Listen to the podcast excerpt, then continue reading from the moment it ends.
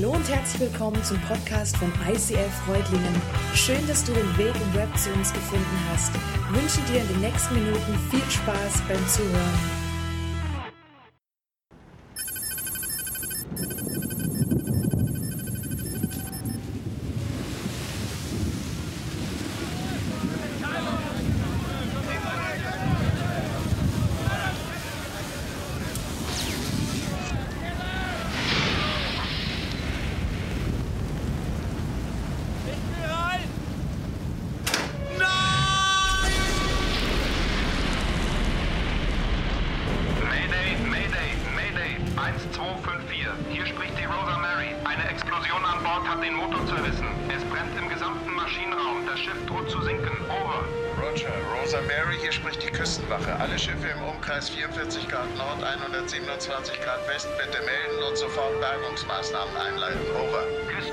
1254, hier spricht die Corpus Christi. Wir sind in der Nähe der Unglücksstelle und nehmen Kurs auf die Rosa Mary. Ein Treffen voraussichtlich in sieben Minuten. Over. Mayday, Mayday, Mayday, 1254. Hier spricht die Ja, Fairbanks? Es befindet sich ein Schiff in unmittelbarer Nähe, die Corpus Christi, Sir. Die Brücke hat sich eben gemeldet. Sie haben eine Besatzung von 64 Mann und 24 verfügbare Rettungsboote. Wunderbar. Geben Sie Ihnen sofort die genaue Position der Rosa Mary und die Passagierliste durch. Und die genaue Position dieser Corpus Christi brauche ich. In fünf Minuten. Ja, Sir.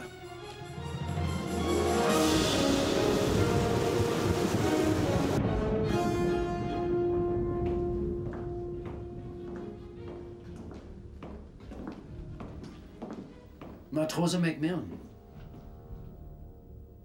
Was für eine Nacht für Ihren ersten Dienst. Wer sind Sie? Entscheidungen, Jack. Sie, mein Freund, sind im Begriff, das Tal der Entscheidung zu betreten. Es tut mir leid, mein Herr. Ich. Ich möchte Sie etwas fragen. Was hat Vorrang? Die Ausrüstung eines Schiffes oder der übergeordnete Auftrag? Ich glaube, der Auftrag für dieses Schiff ist klar vorgegeben. Ja, eben. Unser Auftrag sollte sehr klar sein. Wir begeben uns in gefährliches Fahrwasser, Jack. Daran führt kein Weg vorbei. Kein Weg. Allerdings können wir uns auf diesem Schiff sehr geborgen fühlen. Und da genau liegt Ihre Entscheidung. Wagen Sie sich raus? Oder geben auch Sie sich damit zufrieden, nur darüber nachzudenken, ob Sie es tun? Sir, ich muss jetzt wirklich gehen. Ich soll bei der Party servieren. Sie fängt gleich an. Jack, die Party ist beinahe vorbei.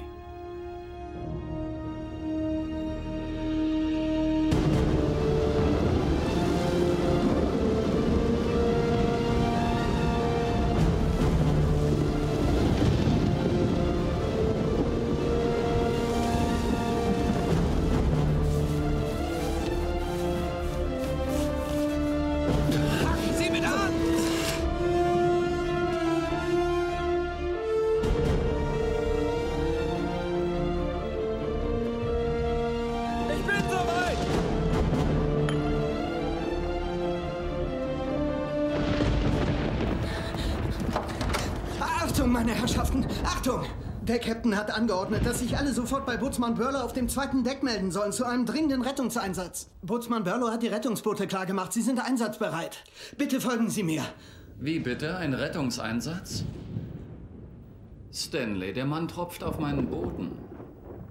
Mein guter Mann, Matrose Brock. Eins möchte ich Ihnen ganz klar sagen. Es gibt auf gar keinen Fall einen Rettungseinsatz. Aber, aber, aber, Sir, Denken Sie nach.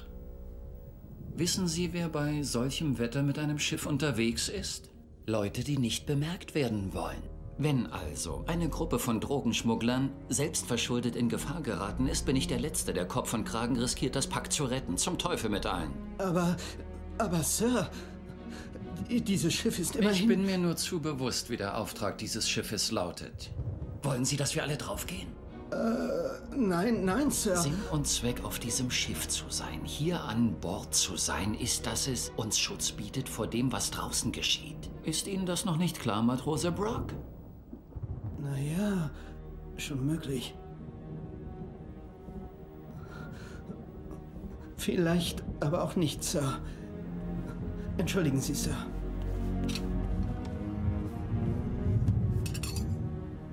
Matrose Macmillan, meinen Sie damit eine weise Entscheidung zu treffen?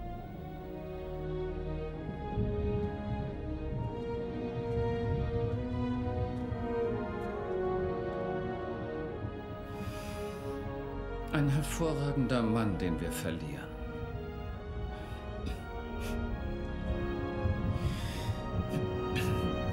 Meine Herrschaften, der Gottesdienst beginnt um 21.45 Uhr.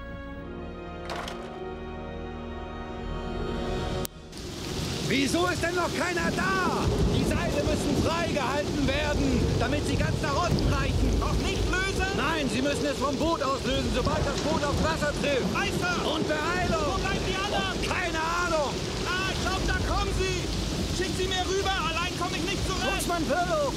Na, das wurde aber auch wirklich Zeit. Nein, nein, nein, nein, was soll denn das? Nur eine Handvoll Leute, Mann?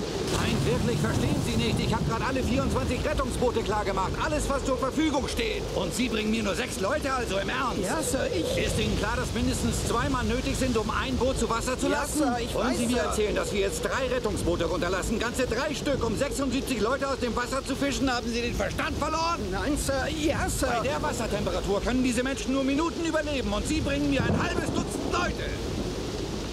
Brock, was ist mit den anderen? Was läuft da?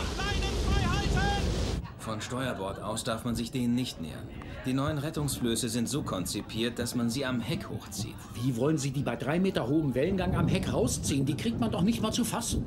Glauben Sie mir, ich bin das drei Wochen lang mit Burlow durchgegangen. Das Handbuch der Seefahrt kenne ich auswendig. Sie sollten Ihre Hausaufgaben gründlicher machen. Waren Sie schon mal auf dem neuen Rettungsboot? Seien Sie froh, dass Sie bei dem Wetter nicht draußen sind. Es ist Zeit für den Gottesdienst.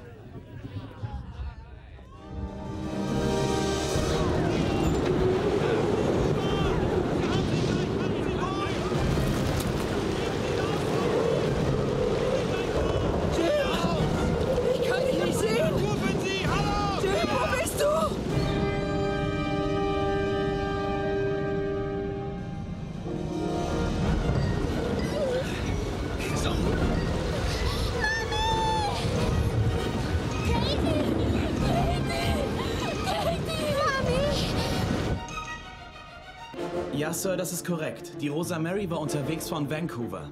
Laut Manifest sind zwölf Mann Besatzung an Bord und 64 Passagiere. Können Sie uns bitte den genauen Standpunkt des Rettungseinsatzes mitteilen? Es wurden drei Rettungsboote zu Wasser gelassen, die jetzt im Einsatz sind und einige Leute rausgefischt haben. Over. Sir, hier ist die Küstenwache, Captain James Meyer. Sie und Ihre Crew sind angewiesen, sämtliche verfügbaren Rettungsboote und Mannschaft einzusetzen. Und zwar sofort, unverzüglich. Begreifen Sie, in welcher Situation Sie sich befinden. Sie sind Ihre einzige Chance.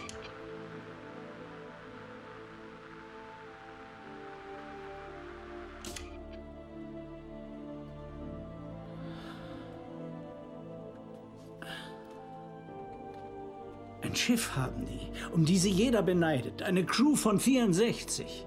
24 Rettungsboote. Und die setzen nur drei ein.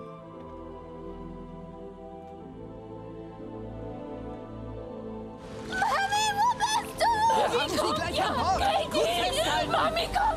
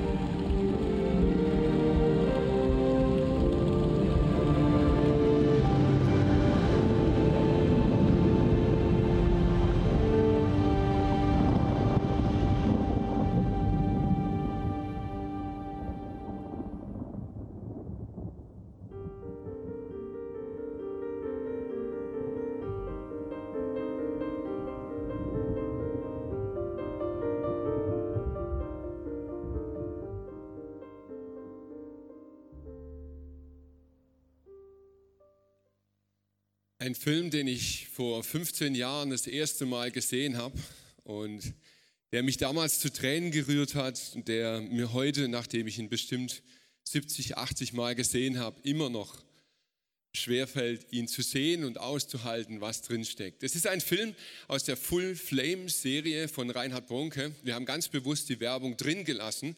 Es ist eine Serie, die Reinhard Bonke gedreht hat, eine Serie von Filmen, die versucht, mit ganz praktischen Alltagssituationen das Evangelium von Jesus zu erzählen.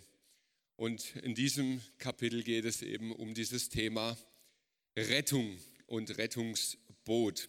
Es ist ja nicht so schwer, die Symbolik zu verstehen, die hinter diesem Film steckt. Ich meine, macht es einem ja einfach. Ein Schiff, das Corpus Christi heißt, ist nicht so schwer zu identifizieren, was das Ganze soll.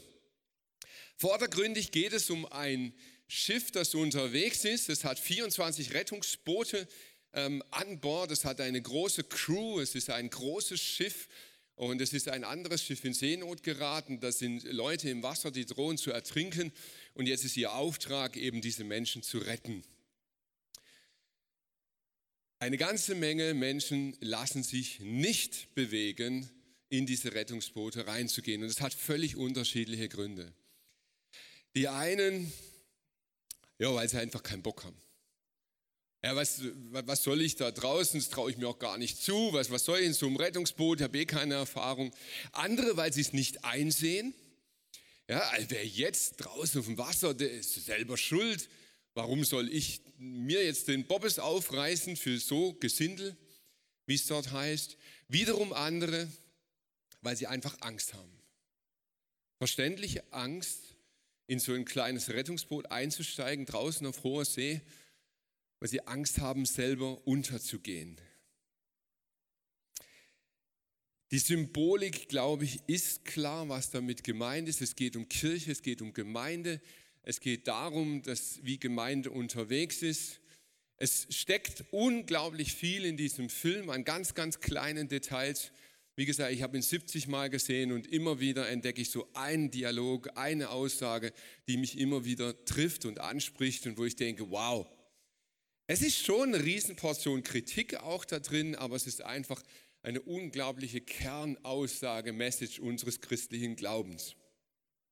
Das Problem, warum ich diesen Film genommen habe, wir schauen den mit jeder Newcomer-Gruppe an. Also wenn du mal jemals bei den Newcomern warst, hast du ihn schon mal gesehen.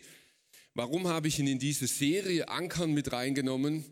Weil ich glaube, dass es immer mehr Christen gibt, die den Film nicht mehr verstehen. Und zwar nicht, weil sie die Symbolik nicht verstehen würden. Wie gesagt, die ist nicht so schwer. Die kriegt man schon hin. Und doch glaube ich ganz tief, dass der Film nicht mehr verstanden oder abgelehnt wird, weil es zunehmend mehr Menschen gibt, die nicht mehr glauben, dass da jemand am Ertrinken ist. Wir glauben nicht mehr, dass Menschen ertrinken, dass Menschen verloren sind. Worte wie Verlorenheit, Gericht, Hölle, ewige Strafe, verloren sein in Ewigkeit. Boah, das will keiner mehr hören. Hey, das ist sowas von old school. Das kann man doch anders interpretieren, oder? Einer meiner langer Zeit Lieblingsautoren, Rob Bell, Vielleicht hat der eine oder andere was mal von ihm gelesen. Ich mag ihn deshalb so unglaublich, weil er ein sehr, sehr kreativer Mensch ist. Er hat unglaublich geniale Ideen, wie er kreativ das Wort Gottes verbreitet und, und solche Sinnbilder und so benutzt. Also das liebe ich echt voll an ihm. Und dann haut er das Buch raus, das letzte Wort hat die Liebe. Und das große Problem mit tiefen theologischen Themen ist, dass sie im Ansatz oft mega gut sind, dass sie im Ansatz sehr stimmig sind und irgendwann dann an einer ganz kleinen Ecke falsch abbiegen und irgendwie richtig schräg werden. Und das letzte Wort hat die Liebe. Es wird viel darüber gestritten, kannst du viel im Internet nachlesen, wenn es dich interessiert. Das Kernproblem ist eine Message, die immer populärer wird. Hey, es geht um Liebe geht um sich lieb haben, es geht um Liebe, es geht um Toleranz, es geht um sich gegenseitig irgendwie anerkennen, den anderen stehen lassen. Und ja, es geht um Liebe bei Jesus, definitiv. Aber Es geht so weit in der Auslegung, dass sie sagen, hey, in Jesus ist doch alles schon getan, es ist alles schon erledigt und deshalb müssen wir solche Worte wie Gericht und Strafe und so, das, das müssen wir vergessen. Das passt einfach nicht mehr zu Jesus. Und dann werden sehr gute Beispiele genommen, so diese klassischen Höllenpredigten. Hey, und wenn du dich heute nicht entscheidest, dann schmorst du in Ewigkeit in der Hölle. Und dann kommt dieser logische Wandel und man sagt, ein liebender Gott kann doch nicht sein Geschöpf in Ewigkeit irgendwo ins Feuer stecken.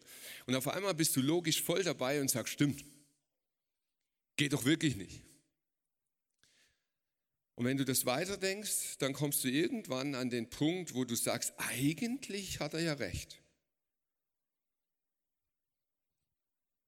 Gehen Menschen verloren? Ich habe das manchmal so satt. Ich bin schon ein sehr belesener Mensch und, und ich, ich studiere wirklich in Themen drinnen, aber ich habe das manchmal so unglaublich satt, all diese hundert Interpretationen und Herleitungen und Erklärungen und manchmal will ich einfach nur zurück zur Wurzel. Und ich will schauen, hey, was, was sagt Jesus selber? Und zwar nicht in der hundertsten Interpretation, sondern was sagt er selber? Und da finde ich zum Beispiel in Johannes 14, 6, Jesus sagt zu ihm, ich bin der Weg, die Wahrheit und das Leben. Niemand kommt zum Vater außer durch mich. Und für mich, und das ist jetzt nur ganz persönlich meine Auslegung, für mich ist das eine Antwort auf diese Abermillionen von Versuchen, irgendwie Gerechtigkeit herzustellen, durch gutes Karma, durch gutes Benehmen, durch dein Spenden, durch ein nettes Leben, durch was auch immer. Jesus sagt, hey, forget it all. Niemand kommt zum Vater, es sei denn durch mich. Ich bin der einzige Weg. Ja, hat Jesus überhaupt gesagt, dass nur, ja, hat er. Und das kann ich auch nicht wegdiskutieren. Das hat er gesagt. Lukas 19,10, der Menschensohn ist gekommen, Verlorene zu suchen und zu retten. Hey, mal ganz ehrlich, warum sollte Jesus Verlorene suchen, wenn es keine Verlorenen gibt? Macht wenig Sinn, oder? Der Menschensohn ist gekommen für die Kranken, weil die brauchen den Arzt, nicht die Gesunden. Aha, gibt Kranke, gibt Verlorene. Jesus selber, und das ist jetzt nicht interpretiert, er selber spricht davon, von Verlorenheit. Jetzt kann man natürlich hergehen wie alles und kann das interpretieren und sagen, ja, natürlich, das sagt Jesus ja alles vor Golgatha, aber jetzt ist er gestorben und jetzt ist alles erledigt und damit ist, ist gut, weil es ist vollbracht. Ist es wirklich so? Sagt das Jesus wirklich? Gibt es eine einzige Stelle, in der er sagt, hey, wartet mal ab, nach Golgatha ist es gegessen. Danach gibt es keine Verlorenen mehr. Und ich will das nicht polemisch vom Tisch wischen, sondern ganz logisch mal reinschauen und gucken, hey, kann das sein? Ich glaube, Jesus redet grundsätzlich von zwei Arten von Verlorenheit. Und diese sollten wir gut unterscheiden. Das erste ist verloren sein in diesem Leben, hier auf der Erde. Menschen gehen verloren, Menschen ertrinken am Leben. In Problemen, in Konflikten. Sie verzweifeln an ihrer eigenen Schuld. Menschen gehen unter an dem, was ihnen im Leben zustößt. Manche kommen schon im Wasser auf die Welt. Schon das Babysein ist ein Problem. Am Donnerstag waren Andy und Sopal hier und Sopal erzählt ihre Lebensgeschichte als Baby ausgesetzt. Vor die Tür in irgendeinem Körbchen hat man sie einfach hingelegt. Hey, das ist ein Mensch, der droht schon bei seiner Geburt zu ertrinken. Und ja, Menschen saufen ab im Leben. Vielleicht geht es dir selber so. Vielleicht sitzt du hier heute und denkst so, boah, ich, ich kann kaum noch atmen, weil mich gerade das Leben wirklich so erdrückt. Vielleicht trifft es nicht dich, aber jemand, den du kennst oder Du warst mal in der Situation. Menschen gehen verloren. Ist das seit Golgatha vorbei? Nein. Und wisst ihr, all diese frommen Sprüche von wegen, hey, du brauchst nur Jesus und dann kommt alles gut im Leben, das stimmt so einfach nicht. Menschen gehen immer noch am Leben und im Leben verloren. Und Jesus spricht eine zweite Verlorenheit an.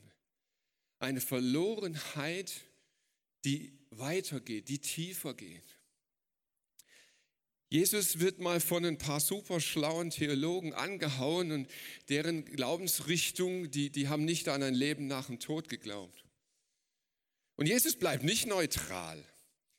Jesus sagt nicht, ja, weißt also wir sind so tolerant, du kannst letztlich glauben, was du willst und so wissen kann es eh keiner.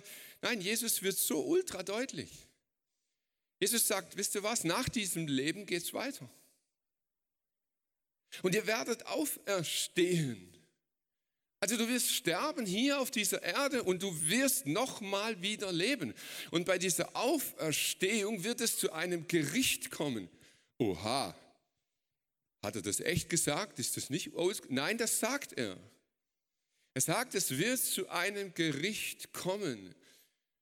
Und Menschen werden sich dafür verantworten, wie sie gelebt haben. Und in diesem Gericht wird es auch eine Aufteilung geben. Das ewige Leben mit dem Vater und nicht ewig zu leben mit dem Vater. Und wisst ihr, ich selber tue mich da unglaublich schwer mit diesen ganzen Jahrhunderten alten Vergleichen von Feuer und Hölle und Qual und alles. Und, und auch, auch ich hänge da. Aber an einem kommst du nicht vorbei. Jesus redet von diesem Gericht. Und er redet von einer Trennung vom Vater in Ewigkeit. Wie immer das aussieht. Das weiß ich nicht. Und ich kann es auch nicht letztlich ganz genau sagen, weil es so unterschiedliche Aussagen gibt in der Bibel. Aber in einem ist Jesus deutlich. Er sagt, dieser Tag wird kommen und dieses Gericht wird kommen und es wird entscheidend sein über die Ewigkeit. Paulus schreibt im Römerbrief, deshalb kann sich keiner herausreden, alle Menschen auf der Welt sind vor Gott schuldig. Du kannst da nicht hinstehen und sagen, ja, aber ich war doch ordentlich. Ich habe doch die Kirche besucht, ich habe doch gespendet, ich habe doch gemacht, ich habe doch getan. Wisst ihr was, das ist im tiefsten Wesen der Glaube des Islam. Da kannst du Punkte sammeln und am Ende bleibt es dann doch immer noch eine ein, relativ offene Geschichte, ob die Punkte reichen. Das sagt der christliche Glaube in seinem Wesen nicht. Er sagt, deine Punkte werden nie reichen, die du sammelst. Puh. Jesu Message ist eigentlich total easy auszudrücken. Er sagt, hey, du kannst im Leben absaufen und du kannst in Ewigkeit absaufen. So einfach. Und ganz ehrlich, das ist jetzt nicht unbedingt der Teil der guten Nachricht. Das ist so ein bisschen bedrückend. Aber es gibt eine gute Nachricht. Denn Gott hat der Welt seine Liebe dadurch gezeigt, dass er seinen einzigen Sohn für sie gab, damit jeder, der an ihn glaubt, das ewige Leben hat und nicht verloren geht. Bleiben wir bei der Symbolik. Jesus ist dieser Rettungsring. Und nur er ist der Rettungsring. Und wenn du am Absaufen im Leben bist und wenn du am Absaufen in Ewigkeit bist, dann gibt es einen Rettungsring. Dann gibt es etwas, an dem du dich festhalten kannst. Dann gibt es die Möglichkeit, dich daran zu klammern und im Wasser zu bestehen. Und das Wasser bleibt bedrohlich. Das wird dadurch kein easy Pool. Aber du hast diesen Rettungsring, an den du dich festklammern kannst. Ich glaube, es ist ein ganz entscheidend wichtiger Punkt. Wenn du nicht daran glaubst, dass Menschen ertrinken, Jetzt mal ganz logisch gefragt, warum solltest du dann dein Schiff verlassen? Wenn du nicht mehr daran glaubst, dass Menschen in Ewigkeit verloren gehen, hey, warum solltest du irgendjemand von Jesus erzählen? Wenn du nicht glaubst, dass man absäuft, ja, dann machst dir bitte gemütlich in deinem Schiff und genieß das Leben. Aber wenn du glaubst, dass es Menschen gibt, die ertrinken, dann hast du einen Auftrag. Dann hast du ein To-Do, dann hast du einen Job. Als Jesus seine Jünger berief, gab er ihnen einen ganz speziellen Auftrag. Wir denken dann immer schnell an den Missionsbefehl, aber noch viel vorher sagt er, als Jesus am Galiläischen Meer entlang ging, sah er zwei Brüder, Simon, der Petrus genannt wird, und Andreas, sein Bruder, die warfen ihre Netze ins Meer, denn sie waren Fischer. Und er sprach zu ihnen, hey, kommt, folgt mir nach, ich will euch zu Menschenfischern machen.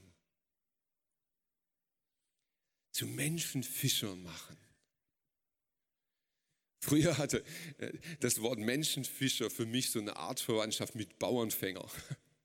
Ich weiß nicht, ob ihr das kennt. Menschenfischer klang für mich irgendwie immer so, hm, naja, die Menschen irgendwie so ein bisschen von was überzeugen und dann halt so cashen. Aber da geht es um was ganz anderes. Menschenfischer, um Menschen aus der Verlorenheit des Ertrinkens rauszuholen. Und ich habe echt viel darüber nachgedacht, über dieses Wort Menschenfischer. Ich habe gedacht, hey, was tut eigentlich ein Fischer? Ein Fischer geht ja nicht ins Wasser und fängt einen Fisch. Ein Fischer nimmt das Netz und wirft es ins Wasser.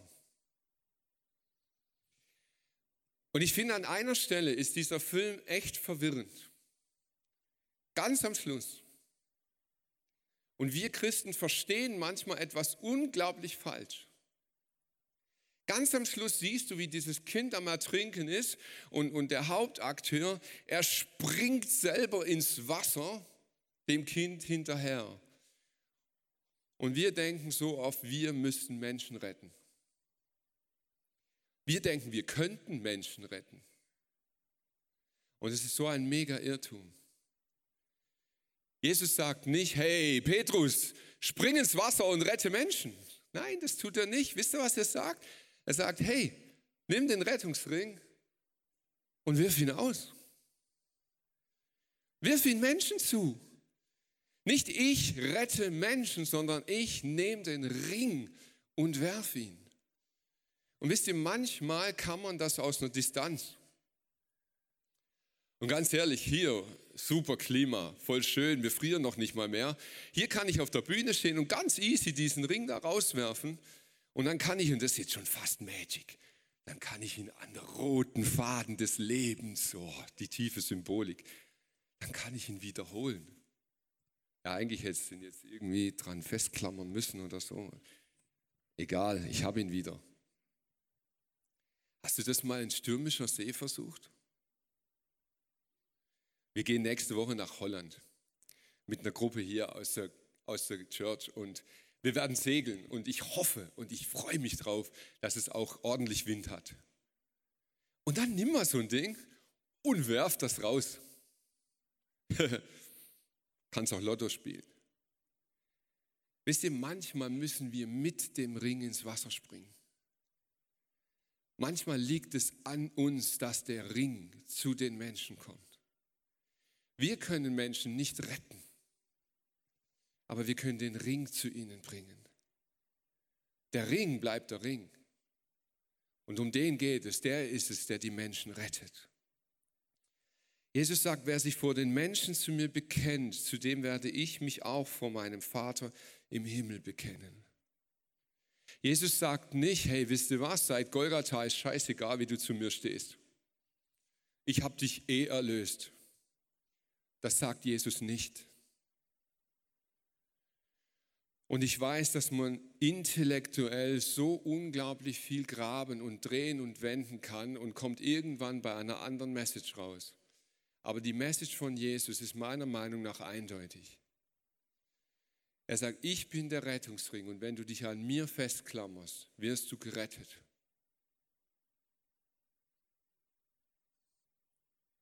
Jetzt gibt es einen Punkt, der beschäftigt mich eben seit 15 Jahren. Das ist der Ring, der dir das Leben rettet. Und daran ändert sich auch nichts. Aber viele Christen gehen jetzt her, ich hoffe, der hält es jetzt aus,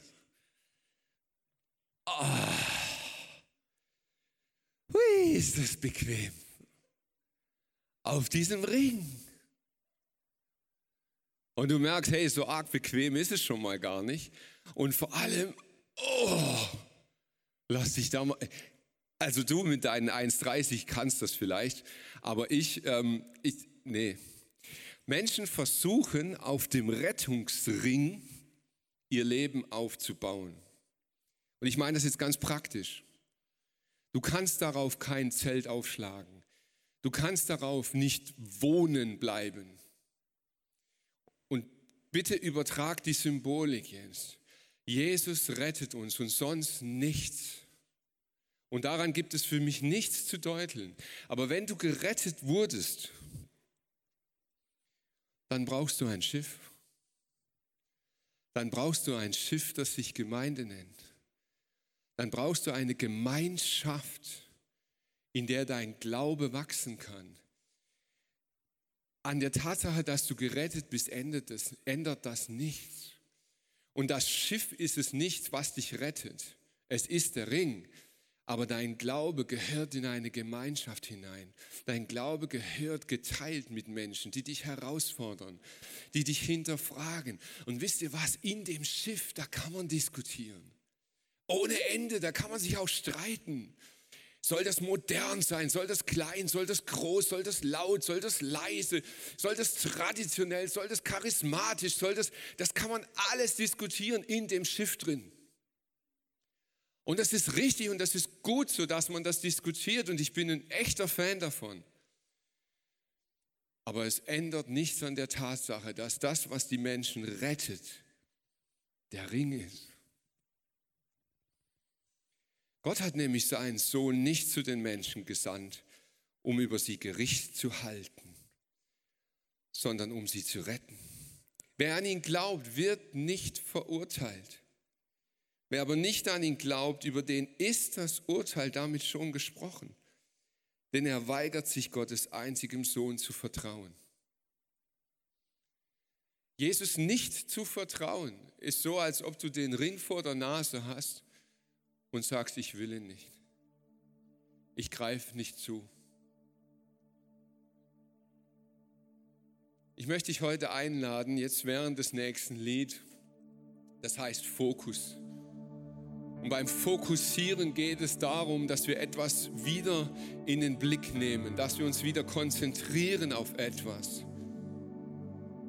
Ich möchte dich einladen, dass du jetzt während dieses Liedes dich fokussierst, was der Rettungsring für dich bedeutet.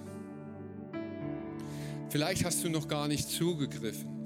Vielleicht ist heute der Moment, wo du sagst, hey, ich brauche Rettung, ich bin am Absaufen dann ist es nur ein Gebet. Jesus, hilf mir.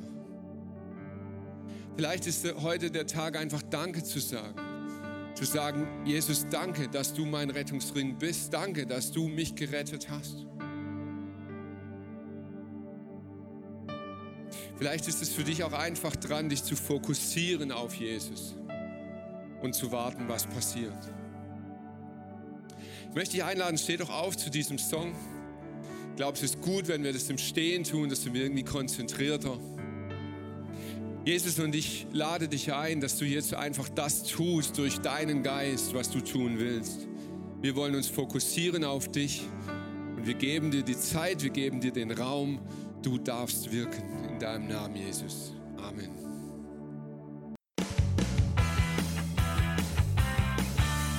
ICF Reutlingen sagt Dankeschön fürs Reinklicken. Weitere Infos findest du unter www.icf-reutlingen.de.